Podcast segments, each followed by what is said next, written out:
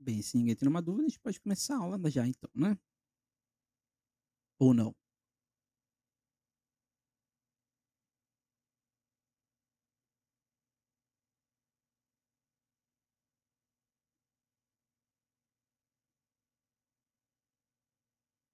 Então vamos? Isso mesmo. Bem, então hoje a gente vai fazer essa aula aqui de Idade Média. De novo, reiterando, essa aula ela continua as aulas que a gente está tendo, seja no YouTube, seja em podcast, seja pelo Meet. Então essa aula aqui, ela vai se juntar com aquelas aulas que vocês espero que tenham visto no YouTube de antiguidade afroasiática e antiguidade greco-romana. Então esse é o primeiro ponto. Então é isso. Só para a gente entender mais ou menos o que a gente está falando aqui.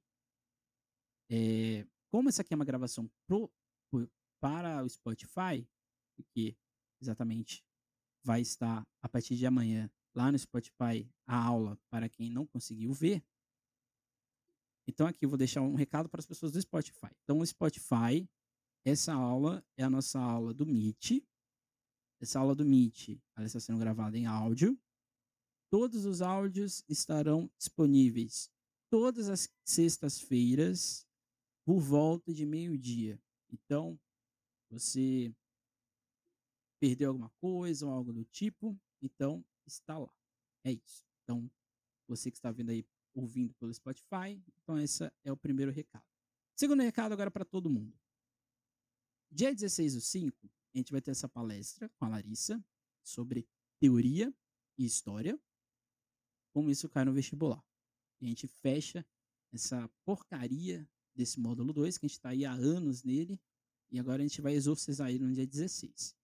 A princípio, a princípio não, eu vou escolher agora, já que ninguém se prontificou a dar uma possibilidade, então ele vai ser no YouTube, o horário a gente pode decidir aqui agora.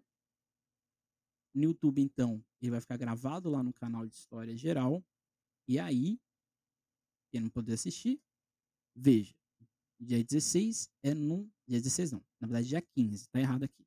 Dia 15, que é num sábado. Qual horário vocês querem? Ou vocês não querem? Tem essa opção também.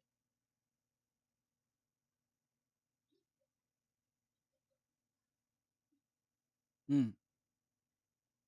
Sim.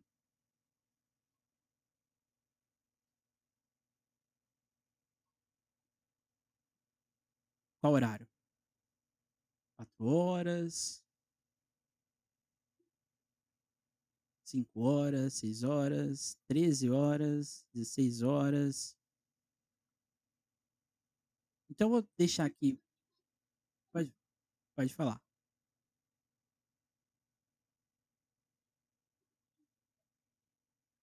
Dezoito.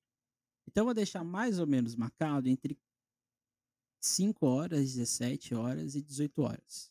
Vou deixar essas possibilidades porque eu não sei também se a Larissa vai poder fazer nesse horário. Então vou colocar entre 17 horas e 18 horas. Então qualquer coisa eu deixo lá as informações. Esse é o primeiro ponto. Entre os dias 29 e o dia 6, ou seja, durante uma semana, no mês de junho, dia 29, que é numa num sábado, e o dia 6 de, de junho, que é um domingo, vai estar disponível em formulário o simulado de história geral. Esse simulado ele vai ser com 10 questões de múltipla escolha duas questões de dissertativas. Ok? Aí lá no Google Forms vai sair já do resultado e é isso. Eu vou deixar uma semana. Por quê? Porque nessa semana eu não vou responder nada do simulado. Porque se eu responder e a pessoa na aula não fez o simulado, aí eu vou estar falando a resposta. Então, todas as dúvidas do simulado serão na semana posterior, que seria a semana do dia 8 ao dia 12. Mas isso aí a gente vai deixar para frente. É só para vocês saberem aqui. Então, ou seja, não, não, eu não vou estar aplicando o simulado. Fica lá o simulado no Forms, ok? Simulado vai ser sobre tudo, tá? tudo. Tudo que for possível vai estar lá nesse simulado. Eu acho que a gente já teorizou pelo menos tudo que é possível a ser aplicado numa prova de história. Alguma dúvida quanto a isso? Sobre a palestra, sobre o simulado?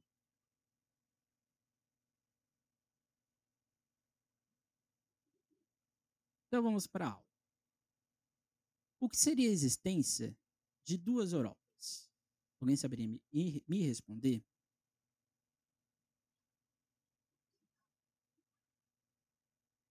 Ocidental e oriental, é isso?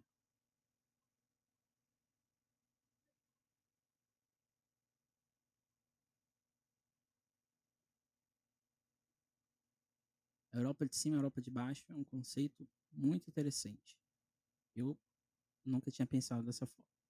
Mas a existência de duas Europas aqui, e aqui pegando o que a gente já, a, a gente já viu nas nossas aulas, é que dá a entender, quando a gente vai estudar, a gente vai estudar história para vestibular, que existe uma, uma diferença, ou existe uma, como se fosse um ponto final. É como se fosse um livro. Um livro ele tem as partes ali finais, aí como se a gente terminasse um livro e iniciasse outro livro. Isso é a Europa. A gente tem uma Europa da antiguidade, essa Europa greco-romana, essa Europa que expandiu-se por todo o continente, e a gente tem uma outra Europa, essa Europa medieval. Às vezes passa a entender que uma não tem nada a ver com a outra, ou que existem exatamente duas Europas. Então, qual, o que seria a existência de duas Europas? Essa existência quase que bizarra de dividir o que é a antiguidade e o que é a Idade Média. E a gente retorna nas aulas anteriores que isso é o quê? É um conceito contemporâneo, moderno, de divisão entre o meio entre a antiguidade e esse período moderno, e como se esse período medieval fosse uma, uma coisa à parte. Então, quando eu falo que existem duas Europas, é porque é como se essa Europa medieval ela fosse ou fizesse fizessem de tudo para que ela deixasse de ser protagonista. O que nos leva a um outro ponto. E sendo assim, como podemos relacionar antiguidade e idade média? É a pergunta.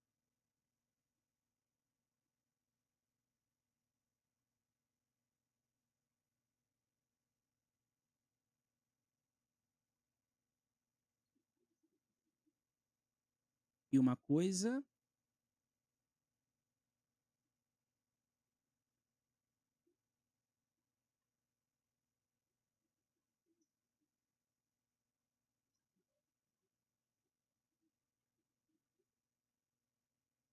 é um belo ponto para a gente começar. A gente pode dizer que a Idade Média começou na Antiguidade? É um primeiro ponto.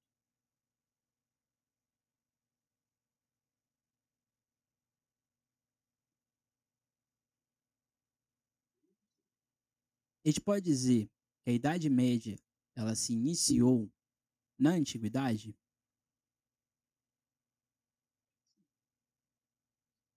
Esse é um primeiro ponto. Acho que esse é um ponto essencial.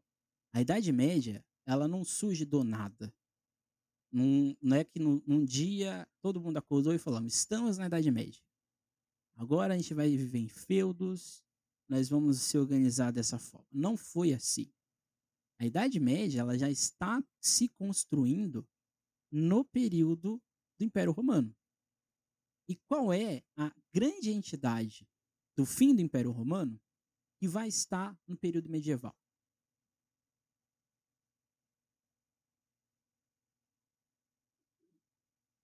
Não os feudos, a igreja. Não como igreja, mas como que? Religião. A consolidação da igreja, ou a consolidação do catolicismo, se assim podemos dizer, ele se estabelece no final do Império Romano. Um dos grandes motivos do Império Romano cair um dos grandes motivos da lógica da antiguidade deixar de ser existente ou de deixar de ser hegemônica é exatamente a Igreja Católica. O catolicismo ele vai se espalhar pelo Império Romano, ele vai se consolidar no período do, da administração do Teodósio, já como um império é, quase prestes a se dividir, mas o fato é que a religião católica ela se torna uma religião oficial do poderoso Império Romano. Isso vai ser fundamental para o seu ponto depois. Porque, em tese, a Igreja Católica ela já estava o quê? Consolidada dentro da lógica, dentro do que era Roma. E vai, claramente vão ter divisões? Vão ter divisões. A gente vai ter a divisão do Império Romano, que vai ser entre o Império Romano do, do Oriente e do Ocidente, sendo o Império Romano do, do Oriente uma espécie de vertente do catolicismo. Que depois a gente vai ter exatamente o, a Igreja Católica Ortodoxa, e depois a gente vai ter o cisma do Oriente. Mas o fato é o seguinte: a Igreja ela nasce no período antigo e ela se consolida no período medieval. Então, ou seja, a igreja, ela atua exatamente como uma política. Ela não é só um fator social. Eu, eu diria que ela é mais importante como fator político do que necessariamente como social. Por quê? O que é mais importante? Eu ter controle da sociedade ou eu ter controle do poder político?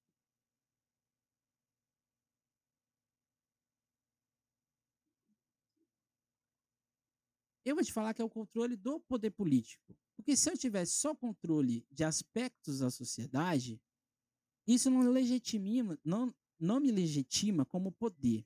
Se eu tiver o poder da administração de toda a sociedade, eu posso mandar e desmandar em quem eu quiser.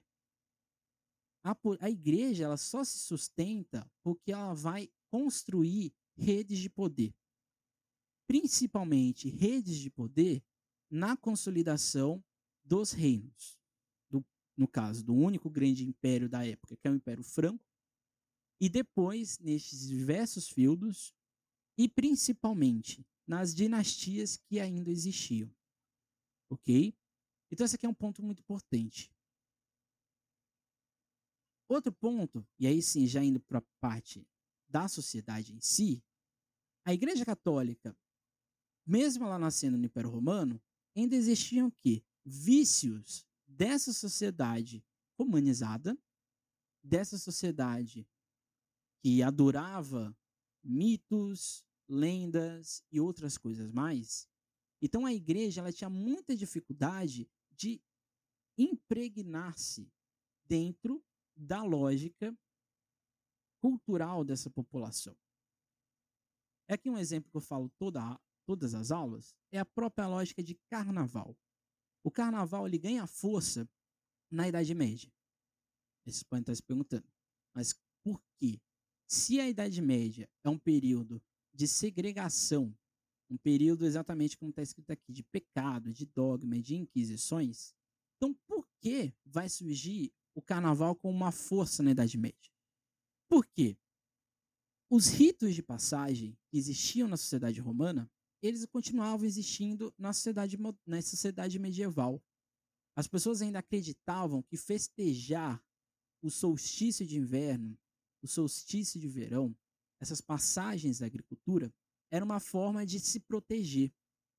A Igreja Católica, percebendo isso, ela vai tentar criar vários mecanismos para que a população, pouco a pouco, se desprenda desses desses ritos que ela chama de pagãos, e ela vai pouco a pouco tentando que gerar a lógica do pecado, a ideia de que você não pode ter acúmulo de riqueza, que você não pode ser avarento, que você não pode ter ganância. Isso, pouco a pouco, vai se criando o quê? Mecanismos de controle da população, e assim vão surgindo o quê? Várias pequenas manifestações anuais que vão, vão ser o quê? Válvulas de escape para essa população. Então, por isso que a, a quaresma ela tem que estar atrelada ao quê? Ao carnaval. Porque isso está acontecendo desde a Idade Média. Por que eu estou falando disso? Porque isso é um ponto essencial para a gente entender que existe cultura dentro desse período medieval, uma cultura popular e principalmente uma cultura camponesa, e são exatamente essas culturas dentro desses feudos.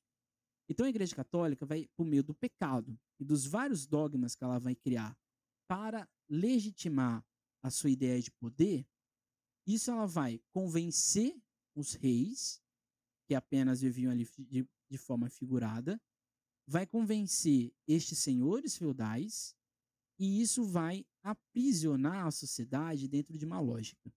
Então a igreja, a igreja católica, ela é, mesmo não sendo uma força centralizada, ela vai ser a força política dentro do período medieval. Isso desde ali do século V até o século XV. Alguma dúvida quanto a isso? Nesse aspecto moral dessa formação e político?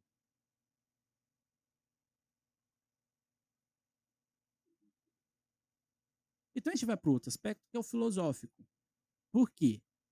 Tanto Santo Agostinho quanto o São Tomás de Aquino, eles vão exatamente, e aqui de novo, eles pegam os pensamentos existentes da do período antigo, principalmente de Sócrates e de Platão, e eles vão levar isso, e Aristóteles também, eles vão levar isso para a lógica que da igreja.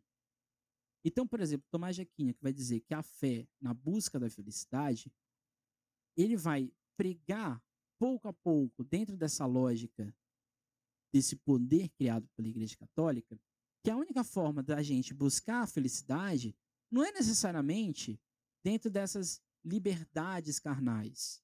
Não é nessa forma dessas liberdades festivas. É exatamente o que? Na fé. A fé tem que ser o objetivo final. Não esses, não esses caminhos que são outros. Isso é um problema? Não é um problema. O problema é quando você coloca que somente a fé é, é o que molda a sociedade. O que você está vivendo, você está criando, na verdade, um estado, embora não seja estado, mas você está criando um estado de sociedade que não tem o quê? Um pensamento além disso. Porque quando a felicidade ela está atrelada a buscar a fé, você vai estar tá onde? Na ideia do pecado. Você vai estar tá dentro dessa lógica dos dogmas. Você vai estar tá com medo de ir para a Inquisição e assim por diante. E o São Tomás de Aquino, ele vai dizer exatamente na ideia do Criador e da criação, ele vai, não vai ser exatamente, não vai falar que foi Deus que criou o mundo, nem o homem, mas ele vai dizer que tem que ter uma relação entre este Deus que está acima de nós e nós aqui na Terra. Nós temos que ter, acima de tudo, ter este Deus que está em cima de nossas cabeças, de nossas cabeças, a forma final de uma relação social. Então, ou seja, vocês percebam que a filosofia existia no período medieval, embora ela estivesse atrelada dentro da lógica católica, ela vai moldar aspectos que depois vão, vão ser consolidados ao longo de todos, ao longo de todos não, ao longo desses mil anos, ao longo desse, é, ao longo desses anos, dessas décadas e séculos da consolidação desse poder da igreja. Por isso que é importante a gente entender que a Idade Média ela não é o que estática na sua formação social, política, econômica, cultural, artística. Ela não é estática. Ela só tem o que um longo período para ela sair de uma lógica entre aspas de liberdade, de uma lógica entre aspas de opinião da antiguidade, e ela vai de forma muito lenta chegar no que a gente vai ter no final da aula, que são os vários renascimentos e as várias transições que vão ocorrer. Então, ou seja, o vestibular, ele vai pegar tudo isso aqui que eu falei da igreja e vai tentar dissuadir vocês para o certo ou para o errado do que é ou qual é a importância da igreja católica nesse período. O que nos leva exatamente a um ponto essencial, que é o Império Franco. O Império Franco ele tem uma importância entre dois momentos. O primeiro deles como o primeiro reino católico e o segundo na contenção do avanço árabe.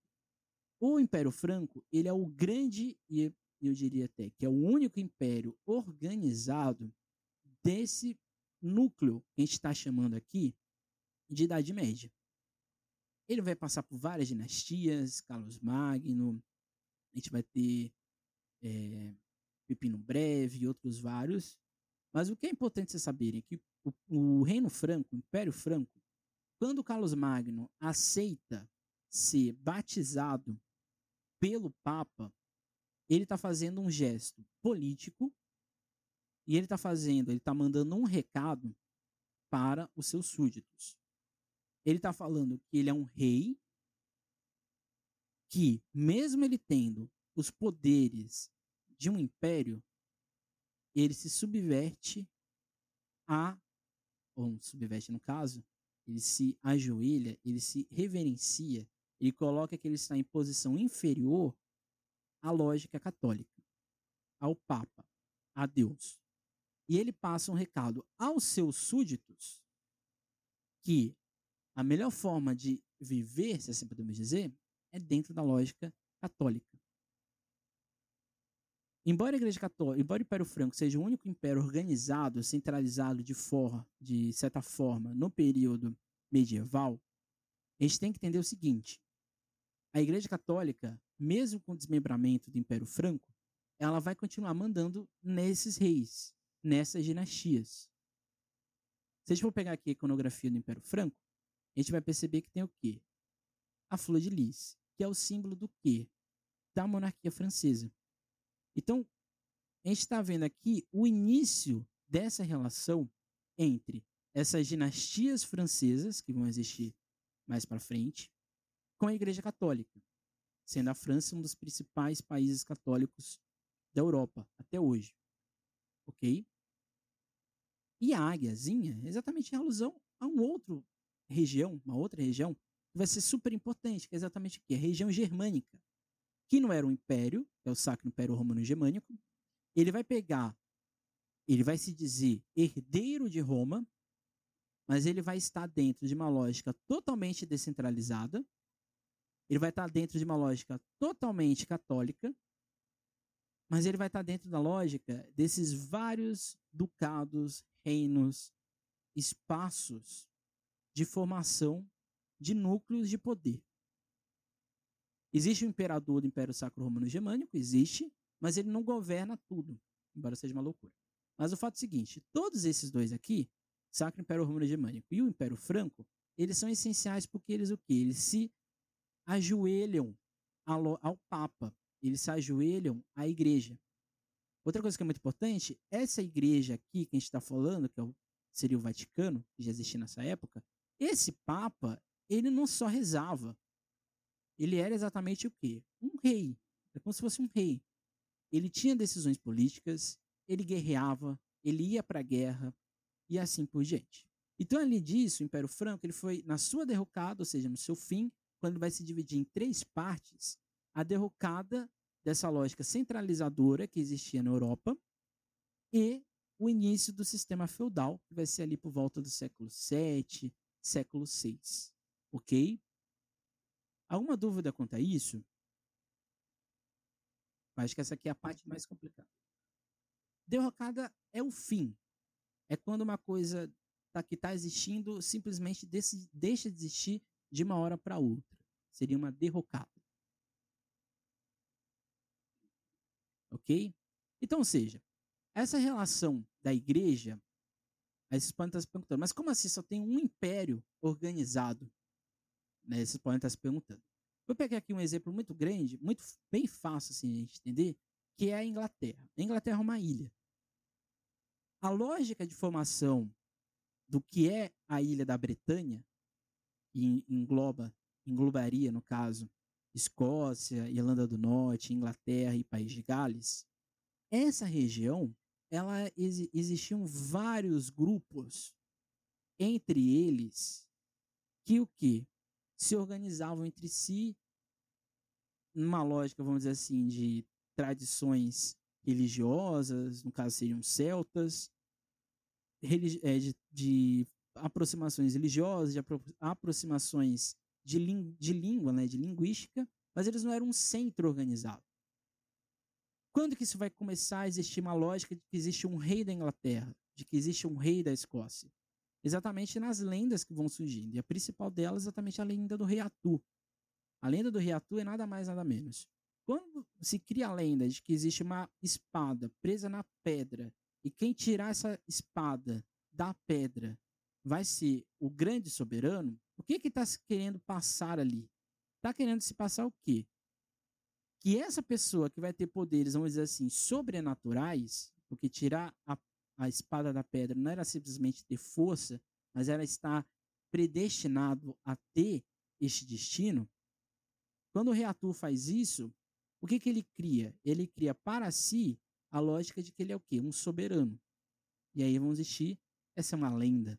Não existiu, claramente, mas é a lenda de uma formação, vamos dizer assim, da soberania dessa Bretanha, mas principalmente da Inglaterra. Isso aqui é um exemplo. O único império de fato, dentro do período medieval, que existiu na Europa organizado foi o Império Franco. O outro império que vai, ser, vai surgir no, no período medieval, mas fora da Europa, é o Império Árabe, que vai se expandir até a região ali da Espanha e da França. E quem vai barrar o avanço árabe na Europa vai ser quem? Um único império organizado, que era o Império Franco. Então, por isso que ele tem essa outra importância. Então, a gente chega assim ao feudalismo, ok? Que é, foi uma grande questão aí de alguns aqui. O feudalismo, ele se envolve em três aspectos, o político, o econômico e o social. Como política, ele descentraliza a lógica existente e vai enfraquecer essas dinastias existentes. Então, vou pegar aqui um exemplo muito, muito claro. Existia, por exemplo, o, as dinastias dentro da França, que é exatamente Império Franco. Uma delas é a Valois. A dinastia Valois, por exemplo, ela já existia, mas ela existia como um poder simbólico. Ela existia porque a, a própria lógica da formação dos reis, das dinastias, ela se desenvolve dentro de uma lógica de poder acumulado ao longo do tempo. Não sei se vocês já pararam para pensar, mas como que surge uma dinastia? Como que surge alguém que fala que é melhor que o outro na questão de ser rei, de ser imperador, se não existia isso antes? Isso existe exatamente porque essas pessoas elas vão ter o quê? Concentrações de terra, elas vão ter convencimentos ou um pequeno exército que coloque ela como protagonista e assim vão surgindo as dinastias e os reis. Só que isso dentro do feudalismo deixa de existir. Porque como a Igreja Católica ela tem em si um poder quase que centralizador dentro de tudo que acontecia na sociedade medieval, o rei, ele era meio que o quê? Como que existisse uma sombra nele. É como se ele ficasse escondido dentro de uma casa e ele nunca aparecia. Quem estava ali em evidência? Exatamente os senhores feudais. Então esse descentralizamento político da Europa, ele é essencial de indiretamente para que essa transição do período antigo para essa nova Europa que estava nascendo como Idade Média pudesse pelo menos se estruturar. O outro ponto é o econômico. O feudalismo ele está dentro de uma lógica de uma agricultura de subsistência, se assim podemos dizer, mas é basicamente agricultura e imposto. Porque você não morava no feudo simplesmente para morar. Você tinha que pagar imposto. Seja imposto de moinho de vento, seja imposto de deslocamento, seja imposto de comprar tal produto, de venda de tal produto, de produção de tal produto. Então, por isso que a agricultura ela é de subsistência. Mas, e aqui talvez seja a grande questão, é que existe, por exemplo, o comércio. A rota da seda do Marco Polo, que vai popularizar isso na Europa, era uma, era uma agente de comércio. Existiam mercadores que saíam das regiões de Veneza, de Constantinopla, de Marsella, ali na região ali de Portugal e da Espanha, e levavam estes produtos que vinham da Ásia e da África e vendiam na Europa. Mas por que, que a gente não fala que existe uma agricultura de comércio? Porque isso era uma coisa que independente. Eram desses mercadores, mas não de uma política destes feudos e muito menos desses reis. Então é como se fosse o seguinte: é como se fosse existisse vários reis, porque eles não deixaram de existir, vários príncipes. Um exemplo disso que existiam príncipes e reis são as histórias que vocês aprendem desde criança de contos de fada, porque a maioria deles é baseada nessas grandes famílias. Eles existiam, eles eram ricos, mas eles não tinham poder algum. Eles simplesmente existiam ali. É basicamente isso. Isso é a descentralização política. E no aspecto social, a ideia de suzerania e vassalagem, que é exatamente desse senhor feudal que cede a terra, ele lhe dá proteção dentro do seu reino, dentro desse seu feudo, dessa existência ali, e você vai dar para ele a sua força de trabalho. Isso daqui, como eu já insisti anteriormente, não é exatamente o que? Uma escravidão. É uma servidão, porque você é livre, mas você tinha a opção de sair do feudo, viver clandestinamente e morrer. Um exemplo muito, muito claro é a Floresta Negra na, Euro, Alemanha. A Floresta Negra no período medieval vai gerar, vão se gerar vários mitos, várias histórias, exatamente para que essa descentralização, para que você viver no feudo fosse a única forma de você viver. Então vai surgir várias lendas. Vão dizer que se você for para a floresta vai ter um dragão. Vai dizer que se você for ficar perto de um lago sozinho, você vai encontrar uma sereia e assim por diante. Então esses mitos, por isso que eu digo, a gente está mais próximo da Idade Média do que fora. Esses mitos que a gente até hoje alimenta estão surgindo aqui na Idade Média. Então o feudalismo ele é essencial. Mas aí respondendo a pergunta que aconteceu no Tira Dúvidas, o feudalismo ele não é só um sistema político ou econômico social. Ele é esses três que se cruzam. Ok? Alguma dúvida quanto a isso?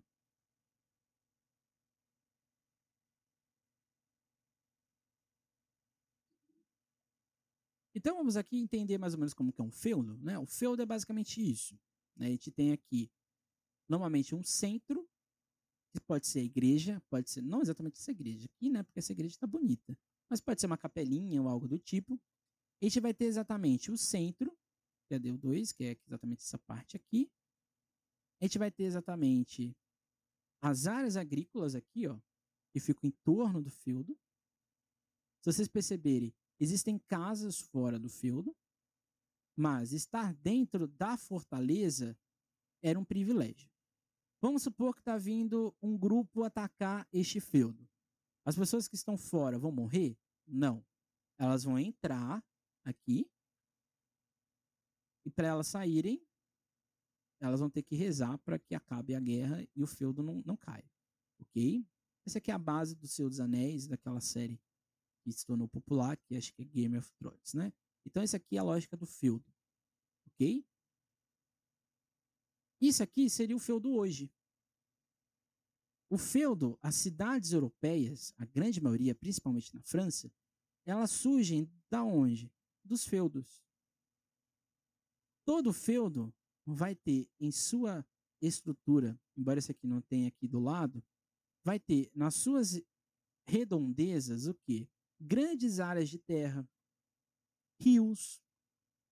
Ou seja, ele vai surgindo ao pouco. Então, ou seja, outra coisa importante do feudo é exatamente o que? Está perto de áreas de proteção. Então, ele vai estar sempre perto de alguma floresta. Ele vai estar sempre perto de algum rio. E ele vai ser o principal pilar da ideia de cidade. Isso aqui é uma cidade no sul da França, isso aqui é o feudo. Mas quando foi avançando o feudo, quando a gente vai entrar no período moderno, o feudo deixa de ser o único, a única zona de habitação e a gente vai ter o quê? A cidade existindo em torno dela. Ok? Isso aqui é importante, tá, gente? Então, só para a gente ter em mente. Alguma dúvida nessa parte aqui de feudo? Que eu não vou falar mais. Se alguém tem alguma dúvida, diga-se agora. O cálice para sempre.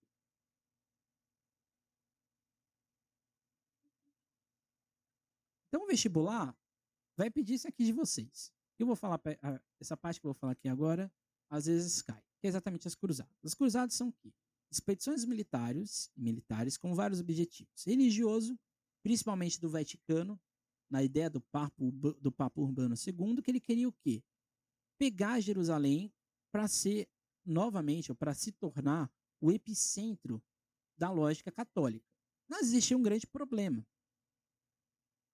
A lógica católica não é só a Igreja Católica Apostólica Romana. Existe a Igreja Católica, existe a Igreja Cópita, existe a Igreja que é aproximada dentro da lógica ainda do Islã. Então, ou seja, a Igreja Católica não era uma coisa única. E aqui a gente já tem o quê? O primeiro ponto dessa Europa que estava se reconstruindo, dessa nova Europa que estava surgindo, que era o quê? a imposição da sua lógica religiosa, que já estava acontecendo lá quando o Império Franco vai barrar o crescimento do Império Islâmico, e está acontecendo aqui quando a Igreja Católica Apostólica Romana, o Vaticano, vai dizer que ele tem que ter a posse de Jerusalém. Ele tem que ter a posse de onde Jesus foi crucificado. Ele tem que ter este espaço para que ele sobreviva. O outro objetivo era exatamente o militar, principalmente dessas dinastias, destes reis.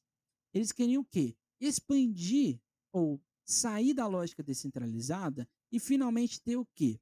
O poder em suas mãos. Então, se estes reis pudessem expandir essa lógica de influência e isso atingisse outros espaços, talvez ele, eles teriam exatamente o poder. Então, o poder, seja na antiguidade, no período medieval ou no período atual, ele sempre passa pelo quê? Pela militarização.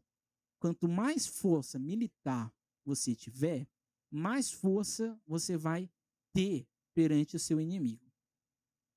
Só que eles não esperavam exatamente que o Império Árabe, principalmente ali a região ali do Oriente Médio, eles eram exímios guerreiros, né? Então eles se, fer se ferraram nisso. O outro objetivo era populacional. A população da Europa crescia ano a ano, mesmo com as fomes, mesmo com as pandemias, mesmo com tudo isso, a população europeia crescia e a igreja havia a possibilidade de, com as cruzadas, mandar esse excedente populacional para a região ali do Oriente Médio, de Jerusalém, ou seja, eles queriam fazer uma, uma limpeza humana na Europa. E o outro aspecto econômico talvez seja o principal das cruzadas, ou seja, expandir o comércio ou se criar um comércio. As, as cruzadas elas vão se desenvolver dentro deste, dessa lógica aqui. Então, essa aqui seria a Idade Média Oriental ou a Idade Média. A Idade Média, quando a gente fala feudo, a gente está falando dessa região aqui, ó. Por isso que é tão descentralizado. Por isso que o único império que vai existir é o Império Franco, que está exatamente. Cadê a minha seta? Cadê a seta? Opa, opa. Aqui. Que é exatamente aqui. Deixa eu pegar aqui a lanterninha. Que é exatamente essa região aqui.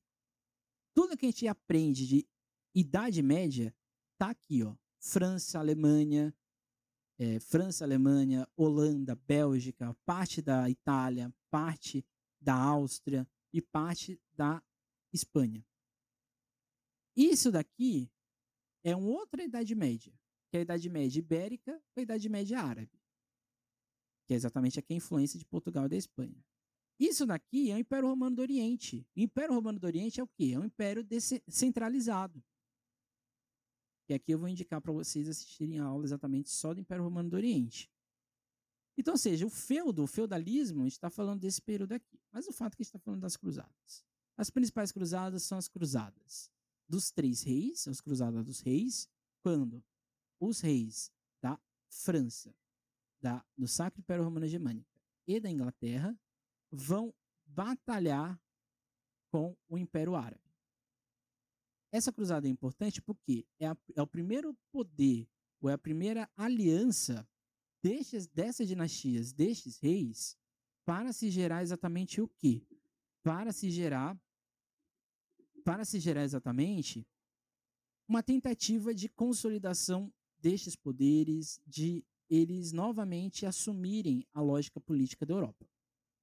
Essa cruzada, quem vai vencer são os árabes, mas em contrapartida, os católicos vão ter o direito de peregrinação, de entrar, entrar em Jerusalém, concedidos. Então, é meio que ele termina como um armistício, como um grande acordo religioso no final. Mas a Igreja Católica, ela indiretamente perde a sua lógica, porque na Segunda Cruzada, a Igreja Católica consegue ter poder de Jerusalém, mas logo em seguida eles perdem esse controle de novo e vai gerar a Terceira Cruzada. Mas a, a, a cruzada mais importante que vocês têm que saber é exatamente a quarta cruzada. Essa cruzada aqui, ela vai ser patrocinada por Veneza, que é aqui, tem esse leãozinho aqui, e ela vai ter como objetivo principal invadir Constantinopla. Por quê? Veneza era o maior porto italiano e era o principal porto de entrada nessa Europa aqui, ó. Veneza fica mais ou menos nessa região. E a melhor forma de você entrar na Europa era por Veneza. O que que Veneza queria? Veneza queria pegar Constantinopla para ela, que fica aqui nessa região, e assim ter o quê? Poder de todas as rotas comerciais marítimas e terrestres da Europa. Os venezianos conseguem isso, controlar os portos, e com isso é o início da derrocada do Império Bizantino, desse império que era o antigo Império Romano do Oriente. Então essa cruzada aqui, que é a, cruzada do comércio, ou a cruzada desses, desses grandes centros é, portuários da Europa, é essencial porque aqui a gente vai ter a lógica, no caso, desse renascimento comercial e urbano. Se a gente fala que é um renascimento comercial, então a gente está falando que existia um comércio. A gente está falando que existia o quê? Uma lógica de cidade, que é o renascimento da cidade. Por quê? O comércio existia. Ele só não era o quê? Controlado. Ele só não era o quê? Centralizado como um agente econômico, como um agente político. Então, esses feudos que existiam, essas pequenas casas que vão surgindo em torno dos feudos, elas vão que estar fora da lógica centralizada da suzerania e vassalagem, e elas vão começar o quê? Lucrar. Elas vão começar o quê? A tentar, por conta própria, acumular riqueza. Por quê? Porque é um renascimento comercial e urbano. Porque as pessoas vão começar a se questionar. Que Deus é esse que é tão misericordioso que me coloca na pobreza extrema, que me coloca como um agente é, inferior a outra pessoa, no caso aqui esse senhor feudal. Por que eu não posso acumular a minha própria riqueza? Quem disse que eu não posso ter isso? Então essa lógica do renascimento comercial é quando vão surgir casas de sapataria, casas de, de produção de roupa, pequenas padarias, pequenos açougues. Isso vão, estes comércios vão surgindo, vai surgindo esse capitalismo primitivo, essa pequena acumulação de riqueza, e isso vai o quê? Pouco a pouco descentralizando essa descentralização dos feudos. Quem é que vai utilizar esses dois aspectos para se fortalecer. Os reis. Os reis percebendo que os feudos estavam perdendo força, o que, que eles vão fazer? Eles vão inserir-se nessa lógica. Então eles vão dar uma contrapartida.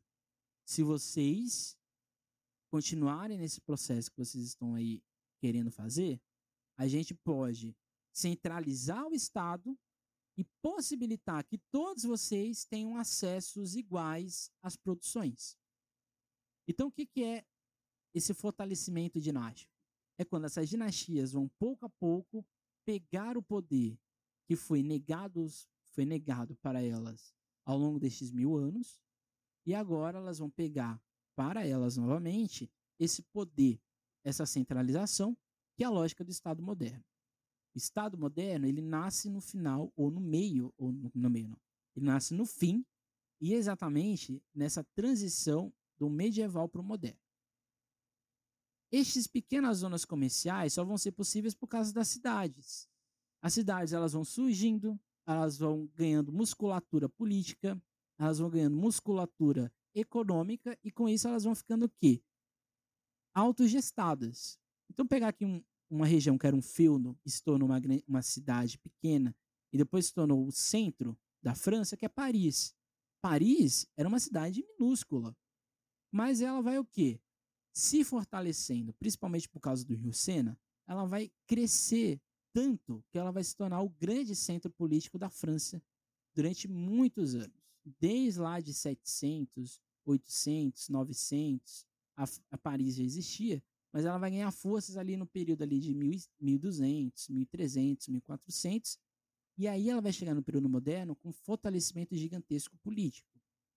Um fortalecimento, uma uma nova visibilidade de cidade.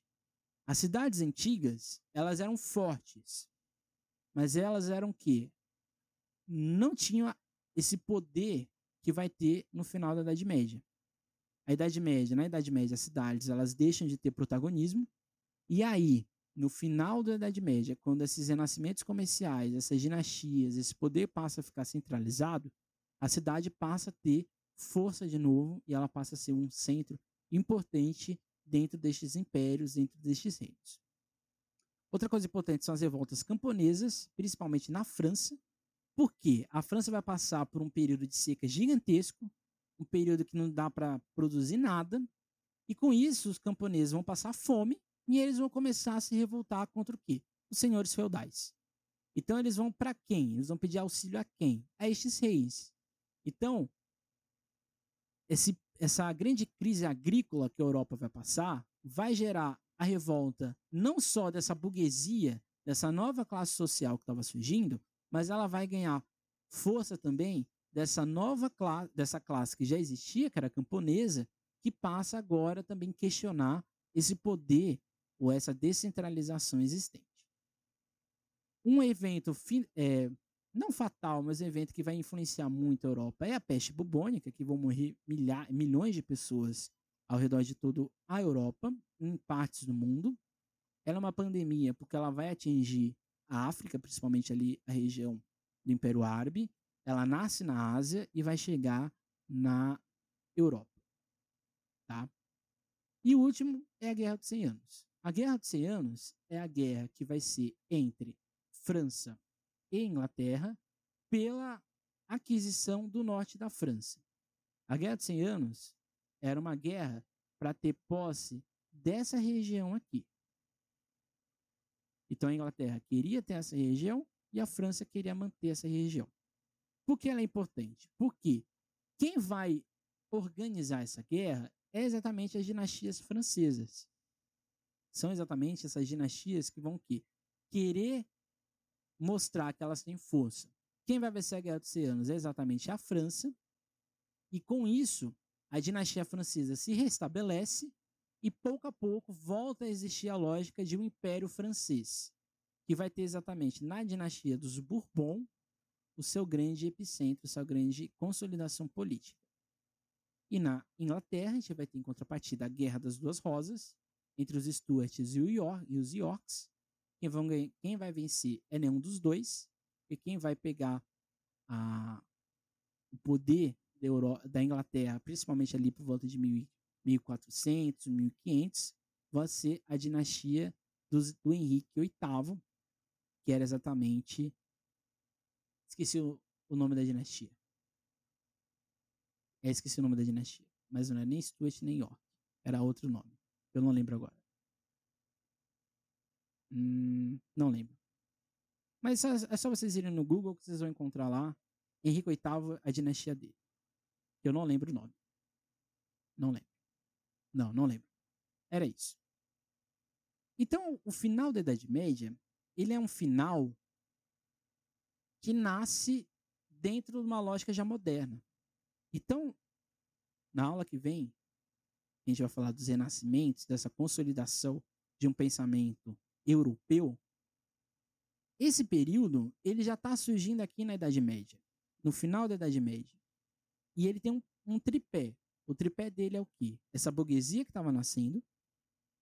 O outro tripé, exatamente, são essas dinastias que estavam ganhando força. E o outro tripé era o econômico.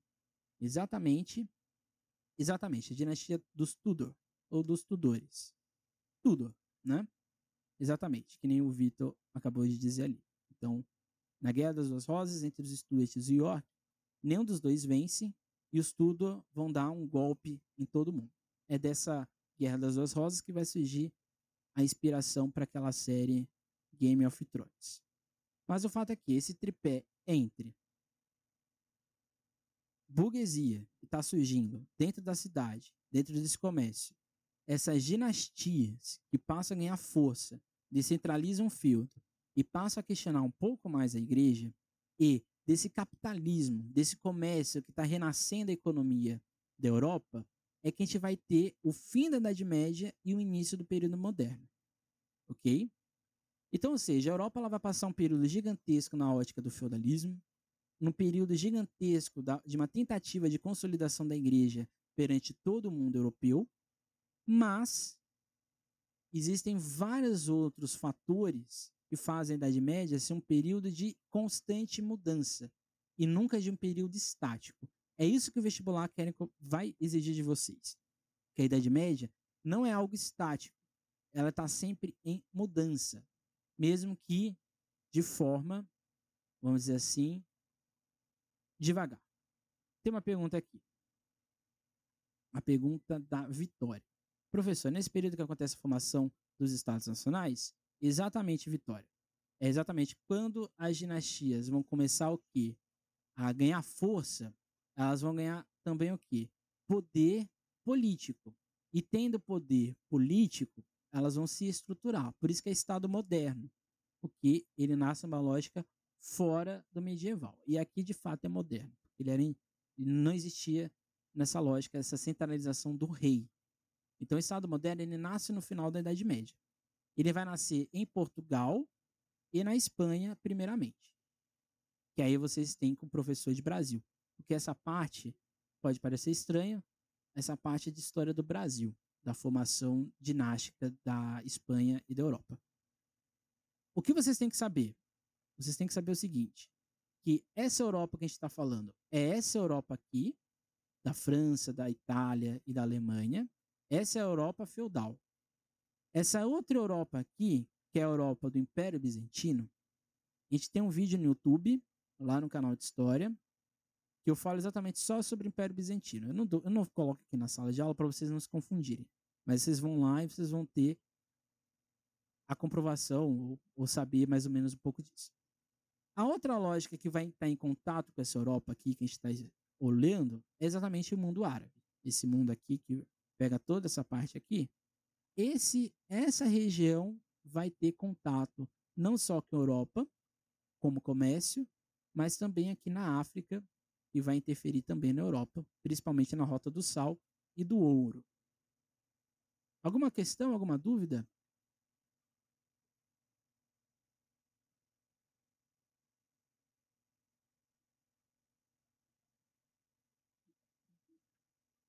Então é o seguinte, gente. Semana que vem a gente vai ter, eu vou aprofundar ainda mais essa parte de sociedade e de economia com vocês no podcast. Quem não, quem não ouviu o podcast de ontem, é um podcast sobre liberalismo e capitalismo, que foi uma dúvida da aula passada. Para a semana que vem, que é a semana que é o dia dia 13. No YouTube, eu aconselho vocês verem a aula de renascimentos, que é a aula que lá vai estar especificamente o que é renascimento cultural e científico, o que é a reforma e o que é o absolutismo. Essa aula é uma aula um pouco mais expositiva e na semana que vem no Meet a gente vai ter como que esses renascimentos se entrelaçam com o que era a Idade Média e o que é o, o que é exatamente essas regiões. Em tese, é uma história da França também, porque aqui eu vou falar mais da França do que de outra coisa. Da França e da Inglaterra. Alguma dúvida quanto a isso? Então, semana que vem é aula no YouTube, que já está gravada, e essa aula no Meet. Então, são duas aulas. E a aula do podcast é uma aula de aprofundamento dessa aula de hoje. Ok?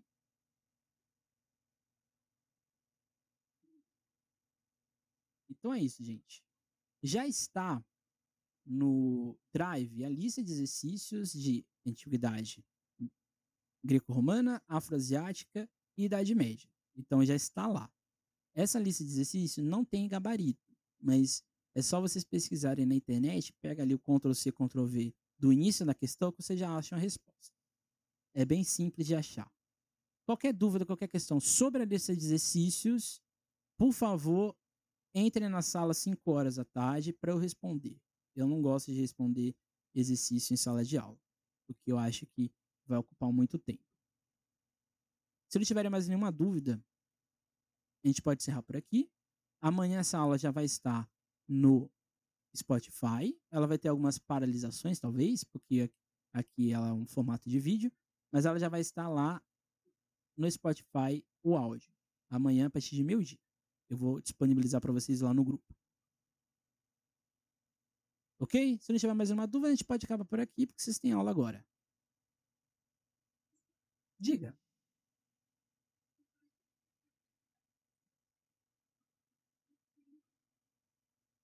A semana que vem, para a semana que vem, a gente vai ter a aula no Meet, essa aula ao vivo, sobre essa criação do, do pensamento centralizador desses renascimentos na Europa, tá? No YouTube, você tem que assistir a aula de renascimentos, que lá eu vou falar de maneira mais expositiva, que é renascimento cultural e científico, reforma e absolutismo. Então você tem que ver a aula no YouTube para no Meet a gente juntar as duas aulas, ok? E no Spotify a gente vai ter uma aula sobre sociedade, no caso, essa sociedade aqui medieval, de mais para aprofundamento mesmo. Então são, são essas três aulas.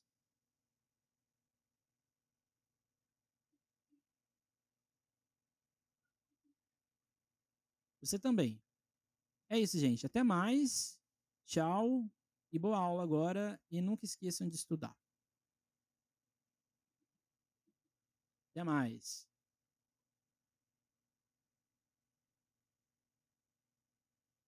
De nada.